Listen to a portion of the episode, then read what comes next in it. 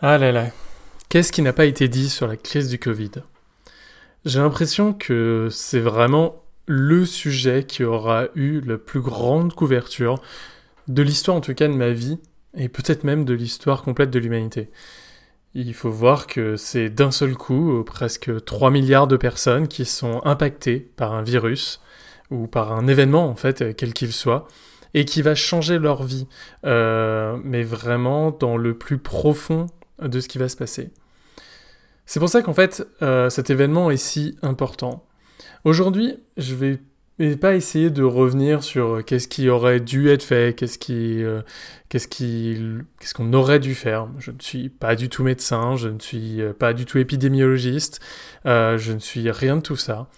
Et donc, la question là, moi, que je me pose, c'est un peu une rétrospective de après presque un an de crise de qu'est-ce qui s'est passé, de en quoi c'est révélateur. Euh, déjà, en fait, on, peut voir tout, euh, tout euh, l'emballement, si on revient au début. donc, historiquement, ce virus arrive et on, a vraiment, à l'échelle planétaire, déjà pas mal d'informations qui arrivent. C'est déjà quelque chose de très récent. Euh, on voit qu'on a donc beaucoup d'informations qui arrivent et qu'elles sont au final très lointaines. C'est un peu tout ce paradoxe toujours d'un événement très grave qui arrive à l'autre côté de la planète fait, nous fait moins d'impact que euh, un petit événement euh, qui arrive au coin de la rue. C'est déjà donc un premier problème qui se passe. Et ensuite donc l'emballement arrive dès qu'il arrive très très proche de nous. Et donc arrive cette, euh, cette, euh, cette vraiment apothéose qui est euh, le, confinement. Et un peu tout ce qui vient avec, avec énormément de peur, de, panique, tout, donc les rayons qui se viennent dévaliser. la question que donc je me pose, c'est pourquoi? Pourquoi en arriver à cet état-là? C'est au final quelque chose d'assez irrationnel, vu les informations qu'on avait. Le virus était déjà assez connu quand il est arrivé en mars. Euh, on avait déjà les informations, on savait que ce n'était pas une peste qui tuait d'un seul coup euh, toute la population, euh, bien qu'il reste très grave et mortel. Pourquoi cet emballement d'un seul coup? Au final, on voit bien que ça arrive dans un contexte un peu particulier, ça arrive dans un contexte où la France a depuis des années vit dans une certaine peur du lendemain. Peur à plein niveau, peur économique, mais aussi peur écologique. Euh, on a donc tous les collapsiologues euh, qui disent à longueur de temps que la fin est proche, qu'elle arrive et qu'il ne suffit que d'attendre pour la voir venir. Plein de gens donc ont vu dans cette crise, une, voilà, cette apocalypse, cette, ce jugement dernier presque, euh, qui, était, qui était tant attendu. Et c'est vraiment quelque chose qui m'a qui m'a vraiment euh, choqué à ce moment-là en fait cette, cette capacité qu'ont eu beaucoup de gens à y voir un peu tout ce qu'ils attendaient tout ce qu'ils prédisaient comme une comme une anticipation qui se met à devenir euh, réelle à ce moment-là enfin on voit que beaucoup de gens l'ont vu de beaucoup de façons différentes avec des explications très très vraiment euh, diverses et variées. Ça pouvait être euh, dû au capitalisme, dû euh, à l'exploitation animale, dû à l'exploitation forestière, la nature. Fait, ça pouvait être un complot d'une puissance étrangère qui était venue pour nuire. Ça peut être un, un, gouvernement mondial qui allait permettre de, de contrôler les populations. Au final, ce qu'on a vu, c'est dans cet emballement, c'est que tout le monde y a vu ce qu'il voyait du passé. Les gens qui pensaient qu'il existait un complot ont vu la réalité de ce complot-là. Ceux qui ont été euh, très euh, écologistes euh, et, très portés sur ce type de problématique, y ont vu dans le Covid cette, transcription, voilà, c'est cet appel qu'ils avaient depuis toujours est devenu réalité. Au final, vraiment, tout le monde y a vu ce qu'il voulait bien y voir. Euh, et c'est vraiment ça, en fait, euh, qu'on peut voir de toute cette crise du Covid, en tout cas en termes individuels et des, individus et des populations. C'est qu'on y a vu, en fait, le catalyseur de toutes les problématiques de ces dernières années de toutes les craintes, en fait, euh, figurées au sein même d'un problème. On a pu le voir également après dans, dans la répartition de comment allait se passer le travail. Au final, on, a vu une opposition qui s'est faite entre d'un côté euh, des personnes qui voulaient que l'économie euh, continue, et parce que si jamais l'économie euh, tombait, bah, en fait c'était tout le reste de la population qui tombait avec, et d'autres gens qui voulaient au contraire, pour protéger cette même population, faire en sorte que ces gens n'allaient pas travailler. Je me souviens encore de ces, vidéos dans les journaux où des, des ouvriers euh, dans, les, dans les supermarchés, les caissières par exemple, euh, se retrouvaient en pleurs en se disant qu'ils étaient face et qu'ils allaient euh, face, à, voilà, face au pire et, et allaient travailler à l'abattoir comme, comme un poilu allait sur les, dans les tranchées en 14. Et donc ce sont, ce sont montées en fait des oppositions qui étaient déjà latentes dans la société, avec des syndicats qui qui étaient obligés de penser que les, que les patrons voulaient absolument la mort des employés. Euh, et de l'autre côté, euh, des, employeurs qui, euh, qui trouvaient que les gens étaient bien feignants ou de ne pas vouloir aller travailler.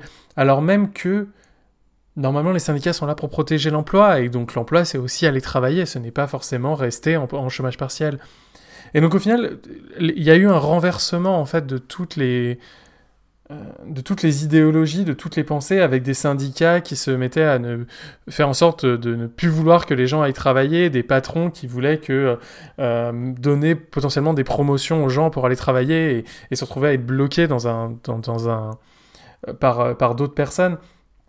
On voyait vraiment en fait là la cristallisation en fait de tous les problèmes et de toutes les, les, les divergences que peut avoir notre, notre société à ce moment-là. Et après, il y a les problèmes des hôpitaux, où en fait, euh, toutes les infrastructures qui ont été laissées à l'abandon depuis, euh, depuis des années et des années. Et, euh, et pour avoir participé à des, manifestations bien avant le Covid, on pouvait voir en fait toute cette, toutes ces alertes que le personnel soignant, pour le coup, a essayé de dire en amont.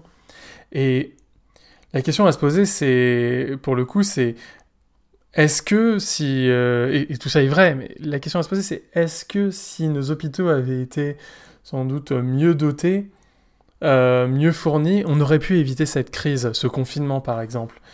Bah, malheureusement, euh, c'est le cas de le dire, sans doute pas. C'est-à-dire qu'avec une explosion et avec un virus qui a une, une reproduction de manière exponentielle, même si on avait le double d'effectifs euh, dans les réanimations, dans tous les hôpitaux, eh bien, si le virus euh, se développe euh, et, double tous les trois jours, eh bien, en fait, on n'aurait tenu que trois jours de plus avec pourtant le double d'effectifs. Est-ce que pour autant, il aurait fallu ne pas donner des, des moyens au personnel soignant? Là, c'est clairement non. Mais le problème, c'est que l'hôpital n'est pas dans un bon état, même hors crise Covid.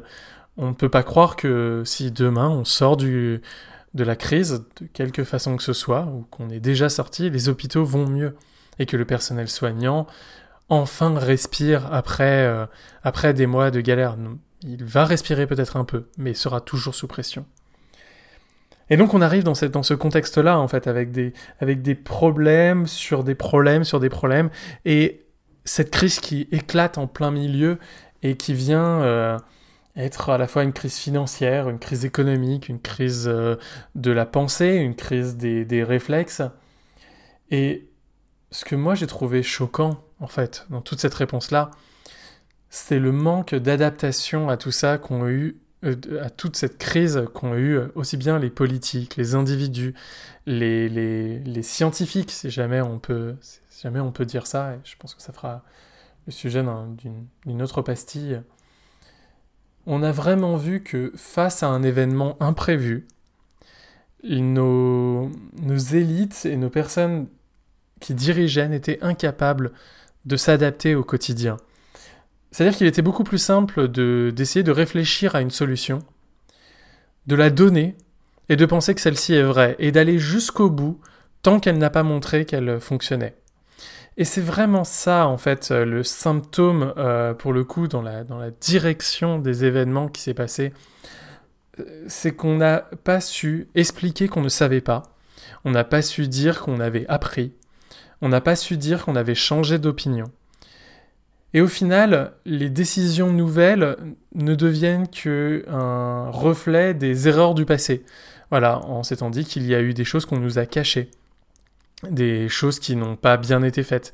Alors qu'en fait, c'est peut-être qu'on ne le savait pas à ce moment-là. Ou peut-être qu'on le savait, mais qu'on n'était pas encore à même de se dire qu'on pourra changer d'avis. Et, c'est peut-être ça, en fait, euh, la chose à retenir de la crise Covid. Il faut être capable de s'adapter. Il faut être capable de changer d'avis. Il faut être euh, sûr de ce qu'on ne sait pas. Et c'est vraiment quelque chose qu'on doit faire au quotidien, même en dehors de la crise. Nos politiques devraient être capables de nous dire quand ils ne savent pas et quand euh, ils préfèrent dire qu'il y a un risque mesuré et laisser cette euh, mesure du risque aux personnes. C'est-à-dire que les politiques ne doivent pas être celles qui détiennent la vérité, elles ne le sont pas, elles. Personne ne détient une vérité absolue.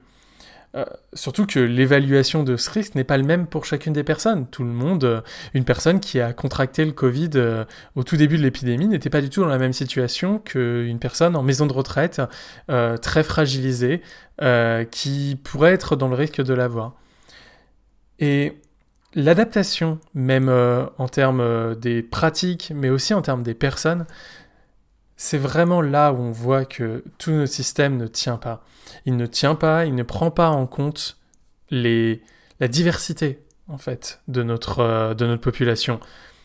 On est sans doute un pays qui est devenu trop grand, aussi paradoxal ce soit pour un pays de seulement 67 euh, millions d'habitants. Au final, les actions qui sont prises à un niveau ont, doivent être euh, claires, limpides, sinon on va dire qu'il y a trop d'astérisques, trop de cas à prendre en compte. Et donc pour éviter que ce soit une liste à l'après-vert, on va essayer de les réduire et de les réduire d'un point de vue très basique, enfantine. Et donc là, on arrive vraiment dans le problème de ce type de situation où eh bien, on prend des décisions à l'échelle d'un pays qui est pourtant extrêmement divers dans ses, dans ses populations, dans ses manières de vivre, dans ses impacts face à la crise et face à des, face à des, à des épidémies comme celle-ci, qui font que les mesures ne sont ni efficaces là où elles devraient et deviennent contraignantes là où elles n'ont pas lieu d'être. Comment on peut faire dans le futur pour euh, faire en sorte que ça n'arrive pas? Est-ce qu'une régionalisation des, des, des décisions améliorerait les choses? Bah pas forcément, parce que même une région, c'est déjà des, des groupes de population qui sont très diverses. Est-ce qu'il y a, est-ce y a de l'homogénéité au sein d'une région euh, Auvergne euh, Est-ce qu'il y a une homogénéité au sein de la région Bretagne? Euh, Autant qu'il y a d'homogénéité au sein d'un pays, bah, c'est ça la question. Je pense qu'on a des banlieues, on a des gens riches, on a des gens avec des maisons secondaires, on a des gens qui travaillent au quotidien, de nuit dans toutes les régions et également euh, dans toute la France. Maintenant, comment faire en sorte que ça fonctionne? Eh bien là, pour l'instant, on va dire que j'arrive pas à avoir la réponse. J'aimerais dire qu'il suffit de faire confiance dans les individus pour prendre les choix qui sont les meilleurs à leur niveau. Mais ces choix, ils dépendent d'une information, une information qui est juste pleine. Plus encore que l'information, il est la notion de l'interprétation de ces informations-là. Si jamais je vous donne des informations que vous n'êtes pas capable de, rationaliser dans un, espace, eh bien en fait elles peuvent devenir plutôt... Euh, euh, elles peuvent faire peur, elles peuvent, rendre ces informations comme étant beaucoup plus graves qu'elles ne sont vraiment, ou à l'inverse, devenir beaucoup plus bénignes que ce qu'elles sont vraiment. Parce que toute information doit être mise dans un contexte. Et ce contexte, normalement, c'est les experts qui le font. Et ces experts, normalement, c'est ceux qu'il faut écouter. Sauf que aujourd'hui, les experts, en tout cas ceux qu'on doit écouter, sont les mêmes que j'ai dit au début, qui sont ceux qui font des choix simples et qui ne sont pas capables de changer d'avis. Comment faire pour regagner la confiance dans les experts, savoir les écouter, savoir les trouver? Comme j'ai dit un moment, ce sera sans doute l'objet d'une future pastille sur la science, les experts et le savoir.